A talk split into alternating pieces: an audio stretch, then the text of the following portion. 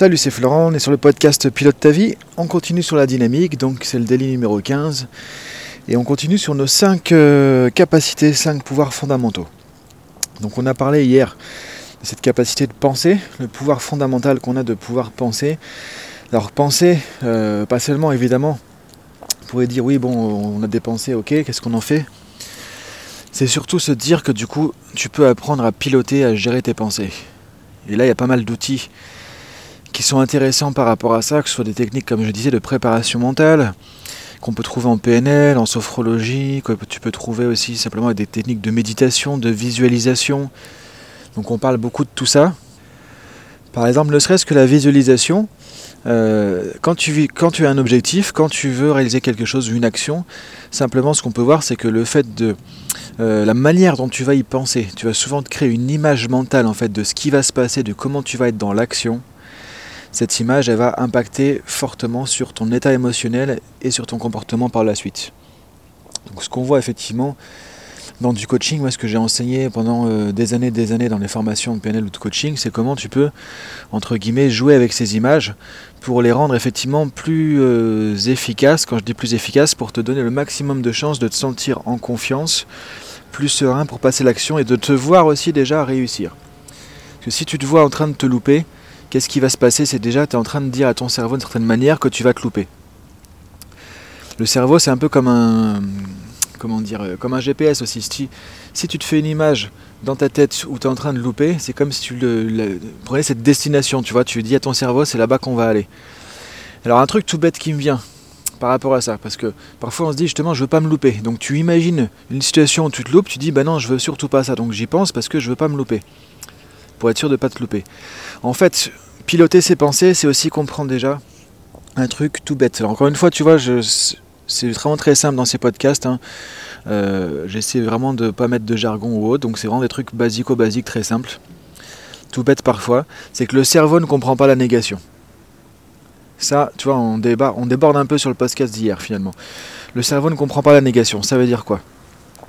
Ça veut dire que si je te dis de surtout ne pas penser, je dis ne pas, ne pas penser à un éléphant rose maintenant, à quoi tu es en train de penser, de quoi tu te fais une image? De l'éléphant rose, exactement. Donc tu comprends pourquoi quand tu as un objectif, quand tu veux réaliser quelque chose, c'est important de visualiser le résultat que tu veux obtenir et surtout pas visualiser ce que tu ne veux pas ou ce que tu veux éviter. Parce que quand tu dis par exemple, ok, j'arrête de penser la cigarette, il faut surtout que je pense plus la cigarette, qu'est-ce qui se passe? Tu fermes les yeux, tu as plein de cigarettes dans ta tête. Tu es en train d'y penser encore plus, donc tu es en train de te programmer pour l'inverse de ce que tu veux. Donc c'est important de penser à ça, ça fait partie aussi de la capacité d'hier. Donc du coup, penser, piloter ses pensées, c'est aussi apprendre quand tu vois que tu es en train de penser à quelque chose que tu ne veux pas, que tu ne veux plus, et que c'est en train de te stresser, de t'amener dans la mauvaise direction, de dire ok, si je veux pas me louper, comment euh, je veux passer l'action bah, Je vais arriver justement à réussir mon truc, et donc tu te fais une image de toi qui est en train de réussir. Et là, tu es en train de euh, prendre les manettes de ton cerveau pour qu'il t'amène justement dans la bonne direction. Tu lui donnes une bonne destination GPS, entre guillemets, plutôt que ce que tu veux pas, parce que sinon ça t'emmène direct dans le mur. C'est-à-dire que tu veux pas quelque chose, si tu te focalises là-dessus, c'est ce que tu vas créer finalement. Le cerveau ne connaît pas la négation. La négation se fait au niveau du langage.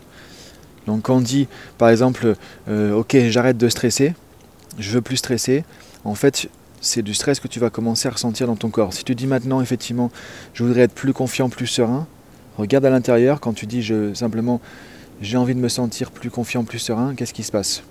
Plutôt que je veux plus me sentir angoissé. Parce que le cerveau ne connaît pas la négation, ça se fait au niveau du langage. Donc du coup, tu vas d'abord chercher le truc que tu veux pas, et après, effectivement, à ce moment-là, tu es coincé entre guillemets. Donc ça, c'était un petit truc euh, tout simple mais euh, vraiment important aussi. Donc euh, au niveau du pouvoir de penser, le cerveau ne connaît pas la négation. Si on revient sur le, le thème du jour, donc les émotions. Donc pareil, deuxième capacité fondamentale de l'être humain, avoir des émotions, ressentir des émotions. Alors là, les émotions, on pourrait en parler pendant, euh, je dirais, ouais, au moins 2-3 jours non-stop. C'est ce qu'on fait dans les formations de PNL de coaching. On passe beaucoup, beaucoup de temps là-dessus avec différentes techniques. On va faire simple. L'idée, justement par rapport à ça, c'est de comprendre que euh, en tant qu'être humain, tu as cette capacité aussi de pouvoir piloter plus ou moins tes émotions, euh, ce qui veut dire développer de la maîtrise de soi, de la maîtrise de tes émotions. Ça ne veut pas dire ne pas ressentir d'émotions, ça ne veut pas dire euh, réprimer tes émotions, ça ne veut pas dire supprimer des émotions négatives, ça ne veut pas dire tout ça, ça veut dire simplement quand tu es dans une situation donnée, apprendre à pouvoir premièrement soit te mettre dans un état émotionnel positif entre guillemets ou ressources, par exemple, tu vas commencer ta présentation publique, ta conférence. Comment tu peux, dans, en quelques secondes, te mettre dans un sentiment puissant de confiance qui fait que du coup, ça y est, t'es parti. Et tu vas être dans le meilleur de toi-même plutôt que de rester anxieux ou stressé comme ça ou un peu apathique. Donc, comment faire shifter ou basculer ton état émotionnel vers un état émotionnel ressource, c'est-à-dire qui va t'aider, qui va être utile. Ça, c'est des choses qu'on peut faire aussi. C'est ça aussi, du coup, piloter son pouvoir de euh, ressentir. Maintenant, deuxième aspect intéressant par rapport aux émotions, c'est arriver à plus apprivoiser, gérer, maîtriser les émotions négatives. Quand je dis positif, négatif, c'est entre guillemets, puisque en fait, dans l'absolu, euh, alors tu peux trouver des podcasts là-dessus. Hein. Dans le passé, j'ai fait pas mal de podcasts sur les émotions et entre guillemets négatives. Tu pourras retrouver ça. Hein. Je ne vais pas refaire tout ça, mais tu vas le trouver dans les podcasts précédents. Sur, euh, il y a plusieurs podcasts là-dessus sur comment transformer entre guillemets les émotions négatives. Donc pourquoi pas négatif ou positif? Simplement parce qu'il euh, y a une émotion qui va venir ça nous donne des informations sur notre manière de percevoir une situation, à la base l'émotion. Et du coup, c'est juste un message. Maintenant, on a des outils qui permettent de euh, transformer notre état émotionnel pour qu'il soit plus constructif, plus euh, utile à un moment donné. Donc quand c'est les émotions entre guillemets négatives, comme par exemple euh, de la peur, de la colère, du stress, de la honte, de l'angoisse ou des choses comme ça, en général on n'aime pas trop avoir ce type d'émotion. Qu'est-ce qu'on peut faire? La première chose qu'on peut faire, c'est déjà euh, éviter de faire ce qu'on fait d'habitude. Qu'est-ce qu'on fait d'habitude? On cherche à supprimer ses émotions. Et on se dit, je veux plus ressentir de peur. Si on revient sur ce que j'ai dit tout à l'heure, ne plus ressentir de peur, qu'est-ce qui se passe? Bah, Tu ressens encore plus de peur. Parce que le cerveau ne connaît pas la négation. Donc on pourrait se dire, comment j'aimerais me sentir à la place? J'aimerais me sentir plus serein, par exemple. Ok?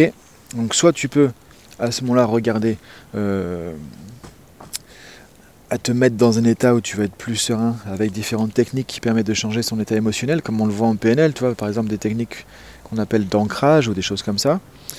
Euh, j'en ai parlé dans des podcasts précédents aussi. Se mettre en état ressource, mais souvent c'est pas forcément suffisant. C'est-à-dire que si tu es vraiment dans un état émotionnel difficile, tu n'arrives pas à basculer comme ça sur un état émotionnel ressource directement.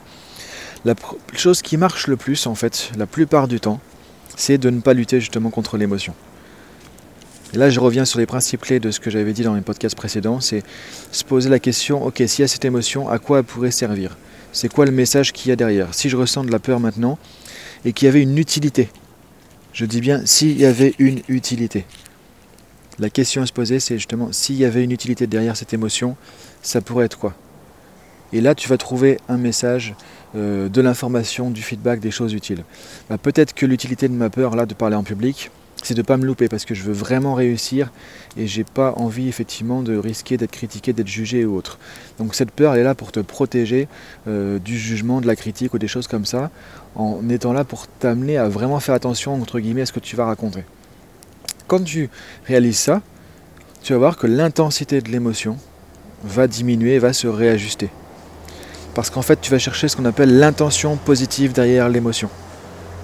En gros, cette émotion de peur, elle est là parce que tu n'as pas envie de te louper, donc pour éviter justement, euh, par exemple, la critique, le jugement, ou simplement de ne pas être dans le meilleur de toi-même.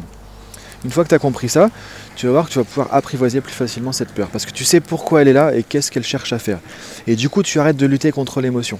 Quand tu arrêtes de lutter contre une émotion, ça se passe beaucoup mieux et du coup tu peux beaucoup plus facilement l'apprivoiser.